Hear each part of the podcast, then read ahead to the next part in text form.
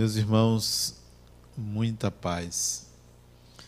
Nós estamos assistindo nos dias de hoje uma grande revolução no modo de pensar, sentir e viver a vida. Essa revolução não é só tecnológica, não é apenas dos costumes, não é apenas uma revolução que nos leva a mudanças exteriores. É o modo de pensar e de sentir que está mudando.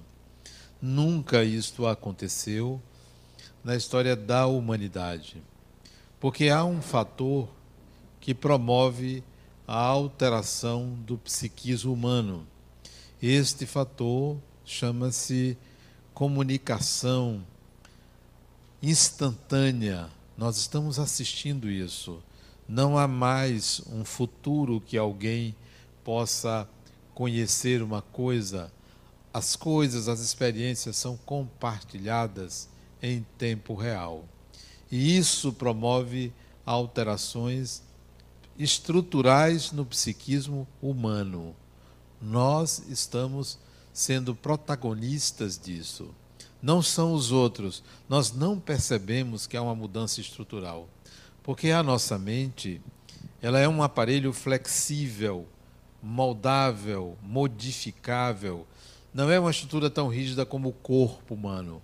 O corpo humano se modifica, envelhece, se altera, se desenvolve, provoca mudanças em si, mas chega um tempo em que essas mudanças estacionam.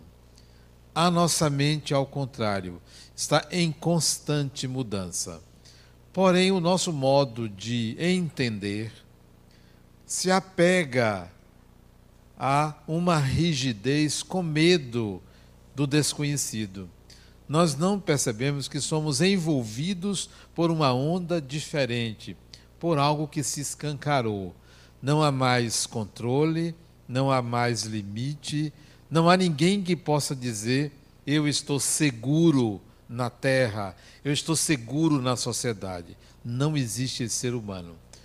A pessoa mais rica do mundo, a pessoa mais forte do mundo, a pessoa mais segura do mundo sabe da sua própria insegurança, da sua incapacidade de controlar todas as variáveis à disposição do ser humano. O que, que não tem limite? Imagine, por exemplo, a questão da profissão. Ninguém está seguro em relação à sua profissão. Hoje você é um advogado, amanhã essa profissão pode desaparecer. Hoje você é um médico, amanhã essa profissão pode desaparecer. Você é um professor, essa profissão pode desaparecer. Quanto à família, pensávamos que a família modelo seria um homem, uma mulher e filhos. Conceito totalmente equivocado para o século atual. Não há limite, não há um padrão e não haverá padrão absolutamente para nada. O século XXI, e talvez no final do século XX, mas o século XXI é um século de profundas transformações externas e principalmente internas.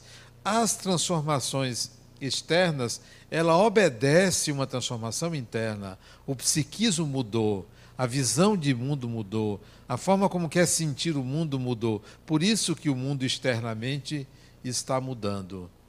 Bom, mas se nós sairmos do campo material, se nós sairmos do campo antropológico, sociológico, do campo moral e o espiritual, ele se modifica ele é diferente no século XXI?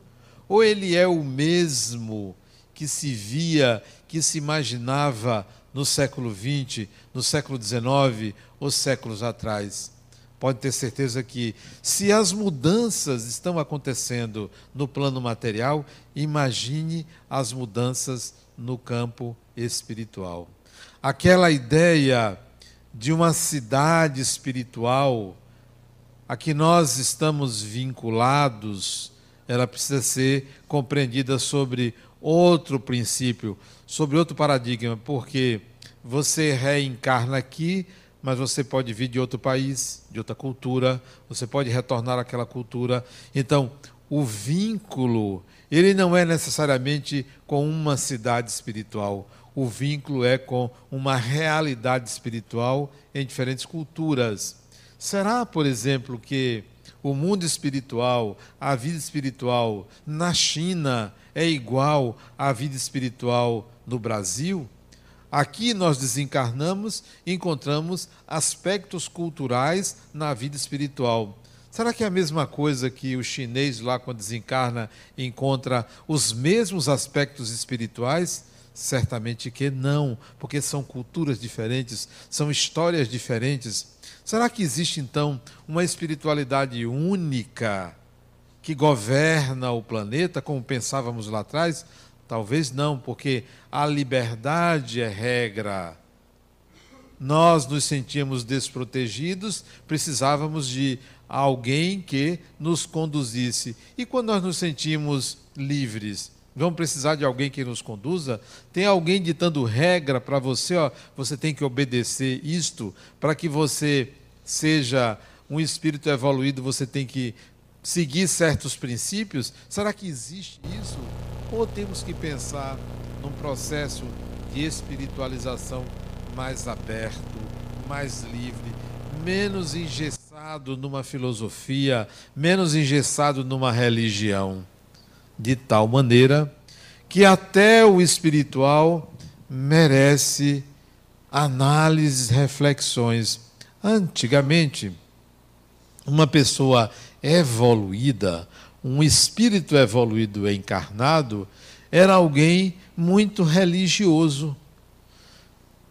Seguir uma religião era um parâmetro, ou talvez o principal parâmetro para definir que uma pessoa evoluída é religiosa. Será que no século XXI isso ainda é válido? Será que esta é a maneira de medir a evolução de uma pessoa? Que tal se vocês olharem os escândalos promovidos pelos religiosos, principalmente de natureza sexual?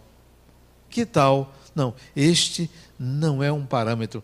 Qual seria o parâmetro do século XXI para você dizer que tal pessoa é evoluída? Será que o parâmetro é político? O político é o mais evoluído. Esse é o parâmetro? Imagine no passado, os melhores, os que tinham sangue azul, eram os reis, os nobres. Vale para hoje?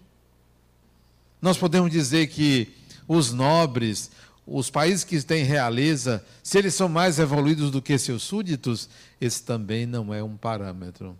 Qual seria? Será que existe uma forma de você medir e dizer que uma pessoa é evoluída? Será que aquelas pessoas que apresentam o seguinte aspecto: fala mansa, fala pausada, fala doce. Esse é o parâmetro? Alguém que fala tranquilamente? O parâmetro será aquela pessoa que tem uma grande eloquência, um intelecto avantajado? É esse o parâmetro? Será que o parâmetro é aquela mãe que cuida dos seus filhos, que se dedica integralmente aos seus filhos? Provavelmente nenhum desses.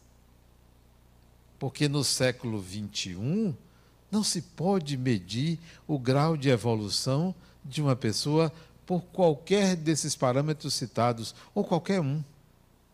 A complexidade da evolução é tão grande que nós não conseguimos um elemento de medição. Você pode até estabelecer o seu, olha, todas as vezes que eu vejo uma pessoa é, se dizer espiritualizada, ou um pregador, ou um orador, eu acho que aquela pessoa é evoluída. Esse é o seu parâmetro, mas isso não significa que aquela pessoa é evoluída. Ah, mas eu vejo um sacerdote de tal ou qual religião, deve ser uma pessoa evoluída. Isso não é parâmetro. Qualquer que você escolha, você está fazendo um recorte. No século XXI, nós não temos um meio de aferir a evolução de uma pessoa. Mas imagine alguém que você conhece ou que desconhece, mas que você vê nas ruas levantando um caído e dando comida. Esse é o parâmetro? Uma pessoa caridosa, é, é por esse parâmetro que você mede a evolução de uma pessoa? Ou outra que tira recursos e dá aos outros para erguer um hospital. É esse o parâmetro? Nós não temos. Século XXI inaugura ou começa uma nova percepção do que é ser uma pessoa evoluída. Não é possível medir por um recorte, por uma característica, por uma ação, por uma tendência. Daí, o que que isso serve? Para que que isso serve para você? Se console. Quando você enxergar alguém que antes você venerava por achar evoluída, olhe para você, lembre-se das suas habilidades e diga assim: eu também sou evoluído porque eu tenho tal ou tais e quais habilidades. Em certo cenário, a sua habilidade é melhor do que a de outras pessoas. Então você, num determinado cenário, é mais evoluído do que aquela outra pessoa. Então se console, não se sinta inferior, diminuído ou diminuída, pecador ou inferior, porque você está diante de uma pessoa que tem um autoconhecimento religioso ou uma pretensa espiritualidade. Século XXI é diferente. As veias estão abertas no século XXI. As possibilidades são múltiplas. O entendimento que você tinha até o século XX deve mudar. Imagine se você, em pleno século XXI, acredita que um espírito pode lhe fazer mal. No século XXI não cabe mais isso. Imagine se você pensa que tem um obsessor que lhe persegue. Não cabe mais isso. Cabe sim você entender que todos nós temos companhias espirituais. Companhias espirituais. Como temos companhias materiais de encarnados. Todos temos. Esse é o entendimento do século XXI. Todos temos companhias espirituais, todos dialogamos com espíritos. Ah, mas eu não acredito. Isso é do século 21. Melhor você dizer, sobre isso eu não sei, do que dizer eu não acredito. Porque acreditar ou não acreditar é uma linguagem pré-século 21. Existiam crentes e descrentes. Século 21 é ignorantes ou não ignorantes. E de ignorar, desconheço. Você pode dizer, desconheço isso. Mas dizer, eu não acredito, é um atestado de ignorância. Melhor dizer, eu não conheço. Eu não sei o que é. Eu não sei de que se trata. Essa é a linguagem do século 21. Se você conversar com uma pessoa que fale em crença, em fé, não converse, porque isso não é do século 21, isso é de séculos atrás. A linguagem é: não conheço, não estudei sobre o assunto, não li. Onde é que eu posso ler sobre isso? Quem escreveu sobre isso? Quem pesquisou sobre isso para eu ir atrás? Nós não temos mais tempo para ficar discutindo com aqueles que não creem e com aqueles que creem. As pessoas que creem não têm substância, porque apenas creem, não sabem. O avanço de quem antigamente acreditava é dizer: agora eu sei. Não é crença, é consciência. Eu acreditava que tinha vida em outro planeta. Agora não. Eu tenho consciência que há. Não consigo provar, mas eu tenho consciência. Não é uma crença, é algo que eu tenho certeza que há. Ou então, eu tenho certeza que não há, por isto, porque tenho argumentos. O século XXI é um século que exige que você declare sua ignorância ou seu saber. porque fora disso não há o que se discutir, não há que se perder tempo. Os espíritos estão reencarnando para o século XXI com a outra mentalidade. Não porque são mais evoluídos, porque a gente tem o, é, a crença, e as mães são fantásticas nisso, de achar que seus filhos são especiais. Você Adenauer, você não sabe o que meu filho me disse. Quando eu pergunto, eu sou obrigado a dizer, mas toda criança diz isso. Isso não é um avanço. Porque tem algo chamado Zeitgeist. Ou Zeitgeist, numa outra pronúncia, porque eu não sou alemão, a palavra é alemão. Tem algo que muda o nosso, a nossa forma de entender as coisas, de falar, de conceber, de explicar. Que é o espírito de uma época, que é Zeitgeist que é aquilo que a maioria concebe. Então, as crianças, espíritos, atrasados ou não, renascem nessa época com uma nova linguagem, não porque são mais evoluídos, mas por causa da época. Então a mãe chega para mim, Adenauer, minha filha é, é um espírito cristal. Eu conheço o copo de cristal, mas espírito cristal eu não conheço essa linguagem. Eu não conheço. Não é eu não acredito. Eu não conheço o que é um espírito cristal. Ah, mas é um espírito que veio para transformar. Todos os espíritos reencarnam para transformar. Adenal, meu filho é. Como é que chama? Aquela outra palavra que eu até esqueci. Índigo. O que é isso? Eu conheço jeans índigo, tecido índigo, mas uma criança índigo é uma criança especial. Pô, eu conheço muitas crianças especiais que têm algumas síndromes, né? Está lá no Código Internacional de Doenças. O seu filho tem alguma doença? Não, Adão, é especial. Ele, até a forma como ele olha, é a mãe, é a mãe falando. Você vai ver, é o mesmo espírito.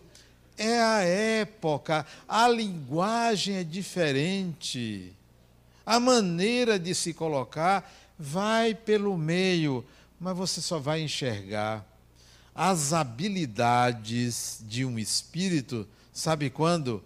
A partir da adolescência. Adolescência. Não é na, na idade infantil, não é com cinco anos, oito anos, dez anos. Espere a adolescência aparecer. Na adolescência você vai ver habilidades surgirem, habilidades diferentes, salvo aqueles espíritos mais precoces, que desde cedo já mostram habilidade totalmente diferente do meio, melhor do que o meio. É diferente.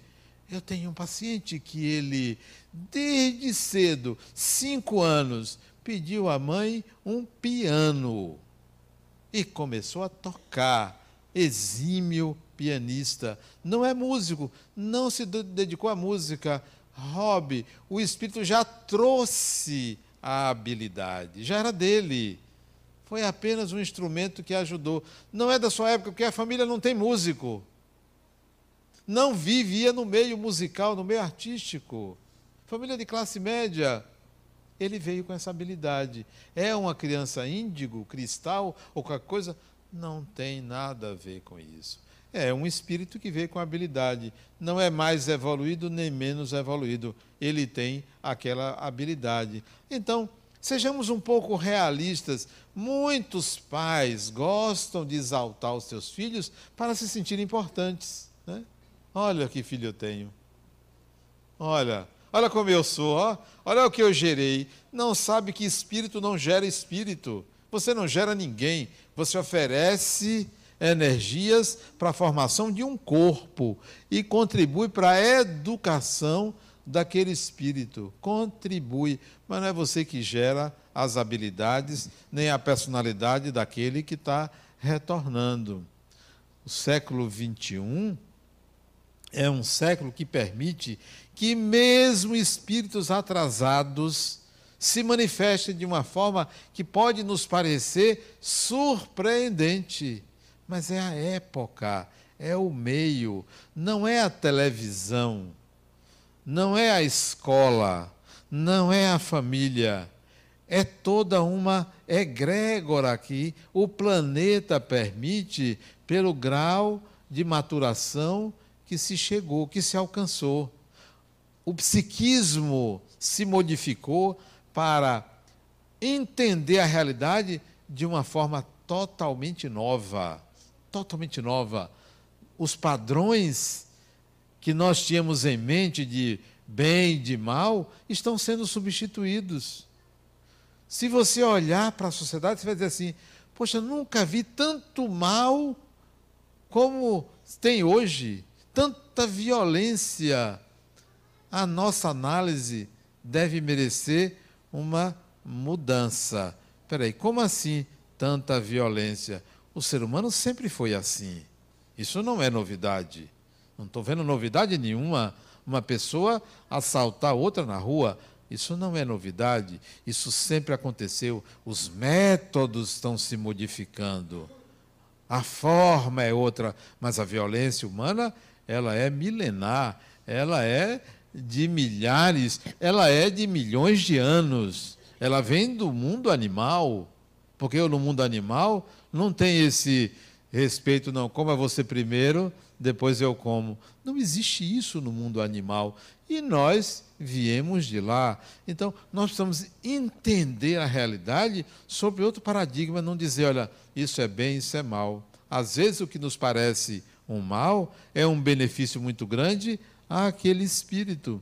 Até porque o mal que chega a você, o mal que chega a mim, me pertence. O mal que chega a você pertence a você. Se eu lhe causo mal, este mal lhe pertence.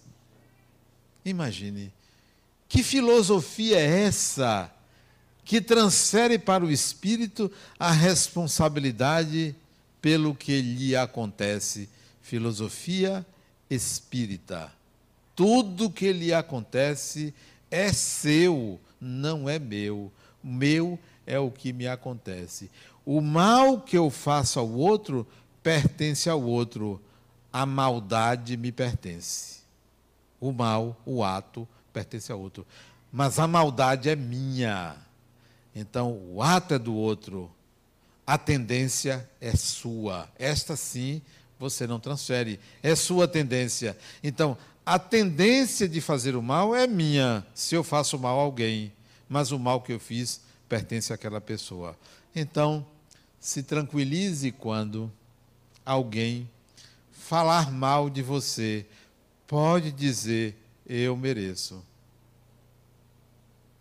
Não fique com raiva da pessoa, não, porque esta é a sua sociedade, essa é a sociedade que você constrói que você construiu, essa que lhe pertence, é essa que você faz parte. Se você foi assaltado, não se queixe do ladrão, se queixe da polícia.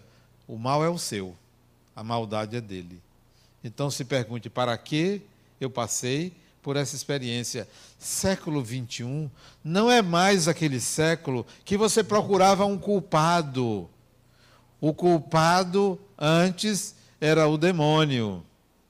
Depois nós transformamos o demônio num sistema e dizemos: o culpado é o governo. Depois nós arranjamos alguém mais próximo para condenar e achar como culpado daquilo que nos acontece. Alguém mais próximo, o síndico, né? O chefe, o patrão. A gente achou alguém mais próximo. Até o dia que você vai cair em si e pensar assim: eu estou no século 21, peraí. Não é que sou eu. Eu é que não consigo transformar a realidade que vem a mim.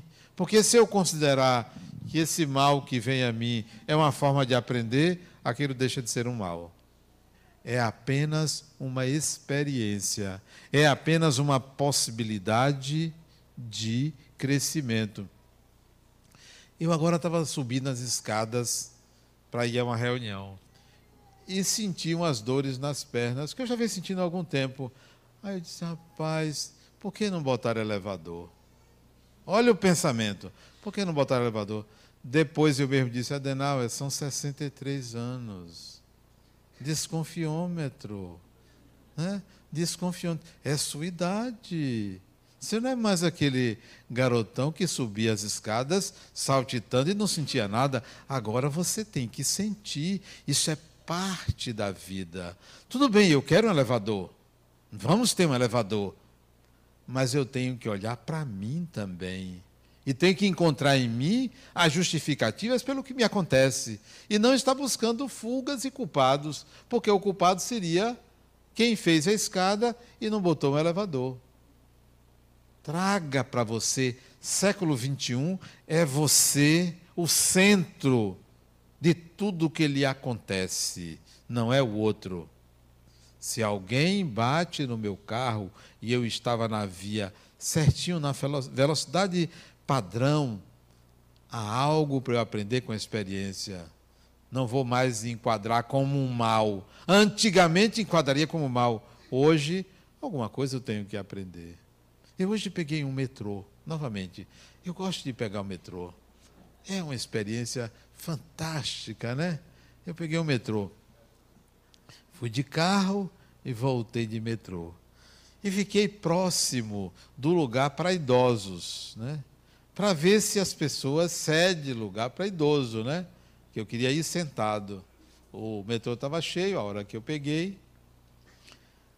Um homem se levantou, ele tava, acho que tinha minha idade, ou então estava meio acabado, que ele chegou e disse assim: Você quer sentar? Eu disse: Não, obrigado, eu vou saltar daqui a dois pontos.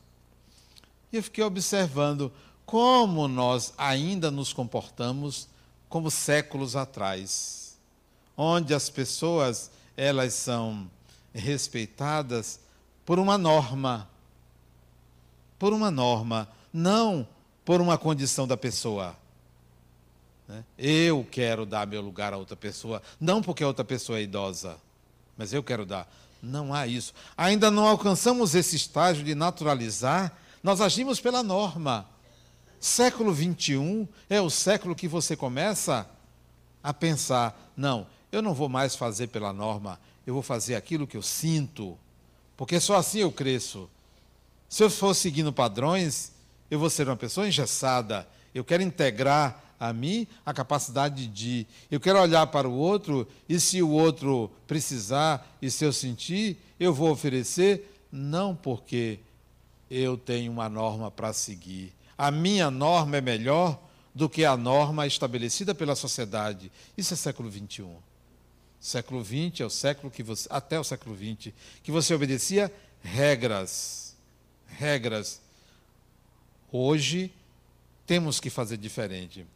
Porque se não fizermos assim, nós ficaremos para trás. O atraso é não pertencer a uma sociedade melhor. É estar sempre, por olhar a vida de uma forma arcaica, é estar sempre submetido a sofrimentos, a punições, que na verdade não existe, porque Deus não pune a ninguém. Nós aqui concebemos uma divindade punitiva. Nós é que achamos que merecemos sofrer ou merecemos ser punidos. Século XXI, outra visão de espiritualidade. Nós aprendemos no Espiritismo, há uma tradição de valorizarmos certos nomes consagrados pela psicografia, consagrados pela literatura, consagrados pelos palestrantes. Nós temos vários nomes como se fossem santos. Não preciso dizer quais são, como se fossem figuras eternizadas. Eu me pergunto, onde é que estão esses espíritos? Essas pessoas. Imagine se no século passado Adenauer, que eu sou hoje, fosse um desses espíritos que trazia mensagens bonitas da espiritualidade. Durante 10 anos, 20 anos, 30 anos, 40 anos, o médio desencarnou, eu deixei de mandar mensagens. Mas pela produção que eu fiz, ficasse um nome consagrado, que todo mundo idealizasse. Aquele espírito Adenauer era um espírito que curava todo mundo. Eu desencarno, estou desencarnado, eu reencarno, fazendo o quê? Ou eu deveria ficar desencarnado, vivendo da imagem, continuando curando as pessoas, até quando eu ficaria escravo de uma imagem?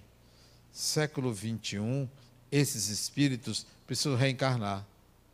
E a gente não ficar achando que eles estão do outro lado à nossa disposição para fazer milagres.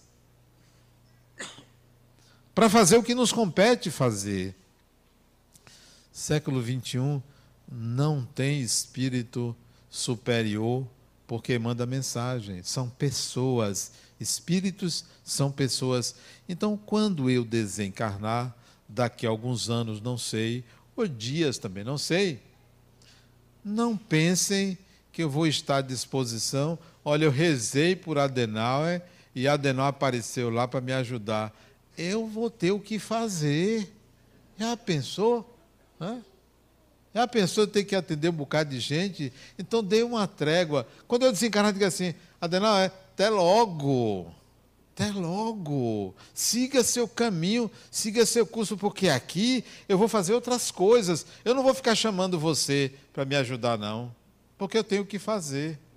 Nem naquela hora que você mais precisar, não chame um espírito, né? Reúna forças dentro de você e diga assim: eu vou enfrentar isso, eu vou aprender a enfrentar dificuldades sem estar usando uma bengala. E tem gente que usa os espíritos como bengala. Como bengala. Constantemente, século XXI, a nossa forma de viver a religião espírita tem que ser concernente à atualidade. É algo novo. Os espíritos se comunicam conosco diariamente. Eu tenho um amigo que hoje de tarde eu fui vê-lo e disse: Adenauer, você podia dar um passe naquela mochila? Espera, espera, como, como assim? Ele queria que eu desse um passe numa mochila. Eu disse, meu amigo, não. Vamos fazer o seguinte: eu vou aqui, isso numa reunião. Ele pediu para dar um passo numa mochila. Eu disse, vamos fazer o seguinte: eu vou fazer agora uma oração por quem usa a mochila, pela pessoa, mas não pelo objeto, pela pessoa. Né? Para que essa pessoa esteja bem, esteja em paz, mas não por um objeto. Essa era a crença passada. Você, eu tenho um amigo, há muitos anos atrás, ele comprou uma lancha. Comprou uma lancha, a lancha veio da Argentina para Salvador. Quando chegou aqui, ele me chamou: venha cá que ele queria que eu fosse o primeiro a usar a lancha dele para abençoar a lancha. Quer dizer, eu virei o santo protetor da lancha dele. Uma lancha bonita, 51 pés, três suítes embaixo, uma lancha enorme, né? Ele perguntou, eu fui, né? Eu entronizei o, o lugar do abençoador da lancha dele. Ele disse, Adenauer, eu vou ser feliz nessa lancha? Ele fez essa pergunta, né? Olha o que é a crença de uma pessoa do século passado. Também eu dei uma resposta a ele, assim, tranquilo, eu disse, fulano, no meu karma não está previsto desencarnar de acidente de lancha, então pode me transportar quando você quiser. Porque não está no meu karma desencarnar dessa forma. E ele, de vez em quando, me chamava para os passeios mais longos, para garantir que ele não desencarnaria. Né? Então você veja a crença dele, né? aqui de abençoar um objeto, de benzer um objeto. Nós vimos, nós assistimos isso nas televisões. As pessoas saindo atrás para alguém benzer, para agradecer isso, agradecer aquilo. Velha crença arcaica. Enquanto você não criar seus próprios sistemas de compreensão e defesa, você vai ficar sempre a reboque de uma crença. Século XXI não cabe mais isso. Venha ao centro. Olha, eu vou no centro porque eu me sinto bem lá. Não venham para isto. Quer se sentir bem? Fique em casa, descansando com a família. Venha para o centro espírita para aprender sobre espiritismo, para conhecer algo que é e será útil para você na sua evolução. Venha para aprender, não venha para ser um mero espectador. Toda semana, olha, gente, que palestra bonita. Eu não quero fazer palestras bonitas. Eu quero incentivar as pessoas a ir buscar o conhecimento que eu fui buscar, que acho importante. Importante porque nos prepara para a vida, não apenas nos prepara para o após a morte, nos prepara para a vida. Não substituindo um curso de etiquetas ou regras de convivência. Não. O Espiritismo prepara você para se perceber um espírito. Não é para ser uma pessoa educada, não, porque falta de educação não se resolve aqui. Falta de educação você aprende em casa. Aprender a ser uma pessoa educada em casa. No centro espírita você aprende sobre espiritismo sobre consciência de ser espírito, sobre mediunidade, sobre reencarnação. Você aprende isso no centro espírita. Então, o modelo hoje de espiritismo é um modelo em que você tem que ter consciência de que você é um espírito. Você é o seu problema, você é a sua solução. Aquela ideia no passado de que você tinha uma religião para lhe preparar para o depois da morte, não corresponde hoje ao que nós queremos com o Espiritismo. O Espiritismo não é para lhe preparar para o depois da morte apenas. É para lhe preparar para sempre, para agora, para amanhã, para desencarnar, para depois da desencarnação, para reencarnar para sempre, porque é um conhecimento que você vai utilizar sempre. Não é uma salvação. O Espiritismo não é uma religião que vai lhe dar salvação. É uma religião que vai lhe dar estrutura para saber para que você existe, para quê. O que, que lhe compete fazer com você? O que é que você vai fazer da sua vida? Hoje eu li um artigo numa revista aqui de Lauro de Freitas, esqueci o nome dele, ele escrevendo sobre o sentido da vida. E a primeira frase que ele colocou é uma frase que eu utilizo muito. Ele não me plagiou porque é uma frase muito simples. Talvez eu também tenha copiado de outra pessoa. Ele botou assim: O sentido da vida é viver. Primeira frase que ele colocou, ponto. O sentido da vida é viver. E se nós não tomarmos consciência disso, nós vamos achar que o sentido da vida é uma outra pessoa, é uma casa, é um patrimônio, é um corpo. Outro dia uma pessoa me perguntou, não me lembro quem foi, é, sobre como é que eu adquiro, é, como é que eu conquisto autoconhecimento. Como é que eu me preparo para me conhecer? A resposta é única: viva. Não tem outra forma de aprender senão no confronto com a realidade. Senão você ir às experiências. Você pode ler um livro, mas ali não está o autoconhecimento. Você pode assistir a um filme, você pode assistir uma palestra, não é ali. É contracenando com alguém, com a vida, é nas experiências do viver que você vai crescer, que você vai se perceber. Não tem como. Nós precisamos ser pessoas no século XXI mais curiosas. Ter curiosidade, não pela vida alheia. A curiosidade simples de querer entender por que, que as coisas são como elas são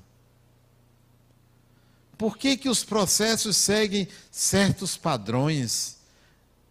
Ter uma curiosidade em conhecer a natureza das coisas e a própria natureza. Não se contentar com uma resposta, com a manutenção de uma ideia. Tem gente que acredita que um conceito é inamovível. Tudo que você tinha como absoluto há um século atrás, agora é relativo. Tudo é relativo. Nós não podemos tornar absoluto uma ideia. Toda ideia pode ser modificada. Antigamente, o parâmetro era o certo e o errado. Todo mundo quer fazer o certo e não quer fazer o errado. Eu pergunto a vocês: vocês ainda acreditam que é isto que acontece na sociedade? Não é. Porque se você utilizar esse parâmetro do certo e errado, você vai ver muita gente fazendo muita coisa errada. Muita gente, inclusive você. Porque o parâmetro é inadequado, não é errado, não. É inadequado para este século, para a atualidade. Não, eu não vou me mover pelo certo e pelo errado. Porque se eu fizer aquilo que eu achar que é certo, eu me engesso. Se eu fizer aquilo que eu acho que é errado, eu me culpo. As duas formas são inadequadas. Eu vou agora olhar a realidade não segundo o certo e o errado. Eu vou olhar a realidade como ela é, sem estabelecer um julgamento, um julgamento da realidade. Por quê? Porque eu não sei como é que funciona a vida. Século 21 é o século do que é adequado e o que não é adequado. Para quem? Para você e para a sociedade, ou para o próximo. Então, eu vou buscar adequações, mesmo que sejam atitudes ou comportamentos que antes eu considerava errados. Mesmo que sejam comportamentos ou atitudes que antes eu considerava certos, agora eu vou considerar que é adequado fazer aquilo. As consequências eu assumo. Está aí em relação ao julgamento. Eu não vou julgar se é certo ou errado, mas eu assumo as consequências daquilo que eu considerar adequado. O que eu considerar inadequado, eu não vou fazer. Isso é inadequado, mesmo que fosse considerado certo, mas é inadequado. Não vou pactuar nesse momento, porque o século XXI é um século de grande abertura de compreensão do que antes nós achávamos que era pré-definido pelo divino. Até o conceito de Deus tem que mudar. O que é Deus? Sabe o que eu prefiro responder? não sei. Não é não acredito ou acredito, não sei. Ou então sei. Uma das duas coisas. Se eu não sei, não é nada daquilo que eu imaginava ou que os séculos anteriores imaginavam. Eu prefiro não sei. É melhor a ignorância do que uma sabedoria engessada. Porque todo aquele que sabe, todo aquele que acha que está certo, engessou o seu psiquismo. Século XXI é tudo aberto, são amplas possibilidades. Não existe só branco e preto. A realidade é multicolorida. Não existe só certo e errado, existe talvez, existe não sei. Não é só homem mulher é trans. Tudo mudou, todas as coisas mudaram. Eu estava, acabei de ler o livro de Leonardo da Vinci. Me encantou uma coisa que ele, uma curiosidade dele. Olha o que é curiosidade. Ele queria saber como é que funcionava a válvula do coração. As válvulas do coração. Como é que funcionava? Dissecou em torno de 30 cadáveres. Dissecou. Cortava, tal, arrancava a pele, ia cortando, separando os músculos, chegou lá, abriu o coração, via, estudava, não ficou satisfeito. Penso eu, isso está no livro, que ele queria abrir um coração funcionando, mas ia matar a pessoa. Ele pegou um porco e abrir o coração de um porco vivo. Leonardo da Vinci. Só para estudar a válvula do coração sem ser médico, pela simples curiosidade. Curiosidade dessa, dessa que fez dele um do, uma das pessoas mais criativas da humanidade. De uma capacidade de criar e de ver o detalhe fantástica. Só para entender a curiosidade dele, olha o que ele fez. Ele ficou encantado com o pica-pau. Sabe aquele passarinho? Ficou encantado. Ele resolveu estudar o pica-pau.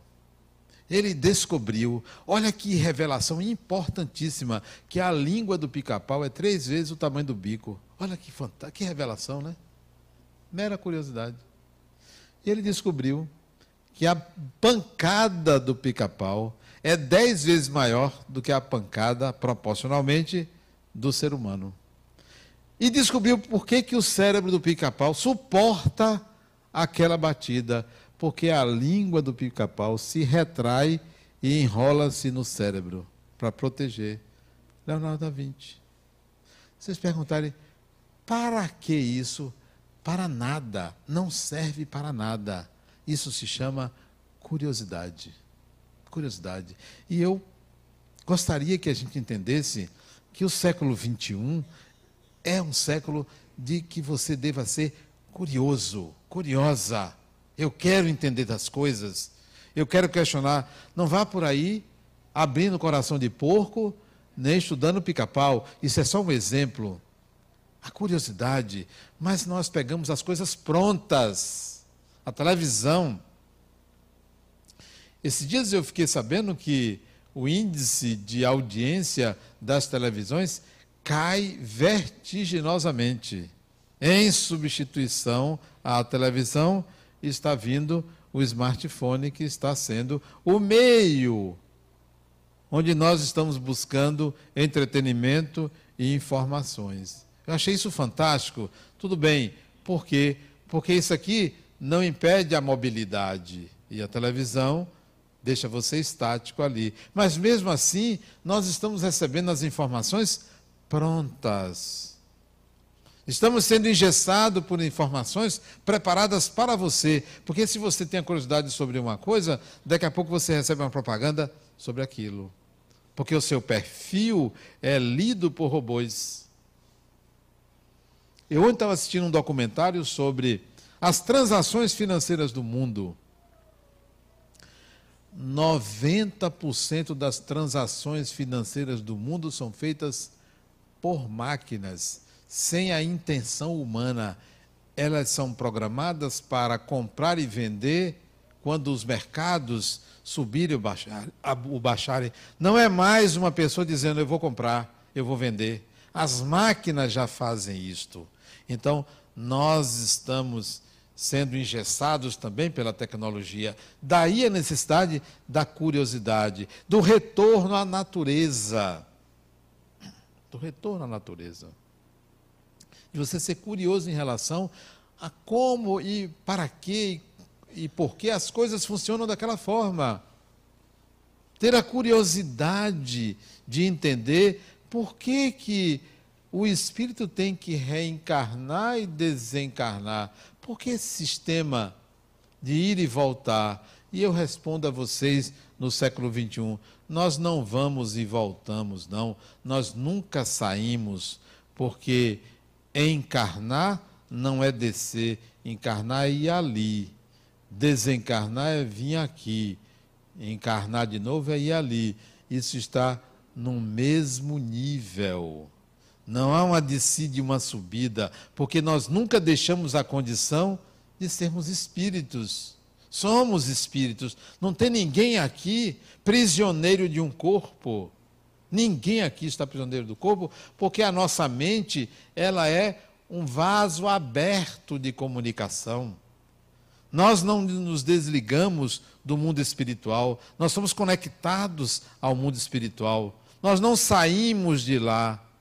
Nós estamos numa dimensão, estamos vivenciando uma dimensão, mas não estamos dissociados ou desligados do espiritual, porque não deixamos jamais a condição de sermos espíritos. Esse é o entendimento hoje. Não é estar estudando espiritismo para se convencer de que existem espíritos. Nós não precisamos mais desse convencimento, porque a nossa mente já admite a condição de sermos espíritos. A leve dúvida que paira é porque ainda há uma consciência coletiva que duvida. Mas há uma outra consciência coletiva que já sabe: olha, não tem saída para mim, eu sou espírito. O outro circunstancial, depois disso, eu vou vender tudo e vou me embora para outro país. Meu amigo, do jeito que, disse a ele, do jeito que você é, seu karma lhe pega aonde você for. Não tem saída para você. Você está pensando que o seu problema é a violência do mundo? O seu problema é a sua violência. Você pode vender tudo e ir para um país ser absolutamente seguro, mas não esqueça que você carrega quem você é. E aonde você estiver, você vai achar uma bala que não é perdida. Não existe bala perdida. Existe bala que encontrou o seu destino. E o destino é construído por você, você que tece o seu destino. Então, não adianta você ir para ali ou ir para aqui, porque você carrega quem você é. Então, a condição de ser espíritos, isso não é excluído. Está fora de cogitação a gente pensar que vai deixar essa condição. Século XXI, século da reencarnação, de espíritos que vão encontrar este panorama aberto, que vão encontrar sistemas totalmente diferentes dos padrões estabelecidos nos séculos anteriores. Tudo diferente, é tudo novo, tudo modificado. Ainda estamos prisioneiros de uma visão passada. Olhe para frente, você vai ver que tudo é diferente do que você imaginava. Graças a Deus é assim, porque eu acharia uma burrice de qualquer divindade que fizesse um mundo todo padronizado, todo certinho. Isso não tem sentido. O mundo é completamente diferente dos padrões que nós estabelecemos. Ele é algo revolucionário e a gente precisa acompanhar isso. O Espiritismo nos prepara para isso está nos preparando para ver uma realidade diferente daquela padronizada nos séculos anteriores. Muita paz.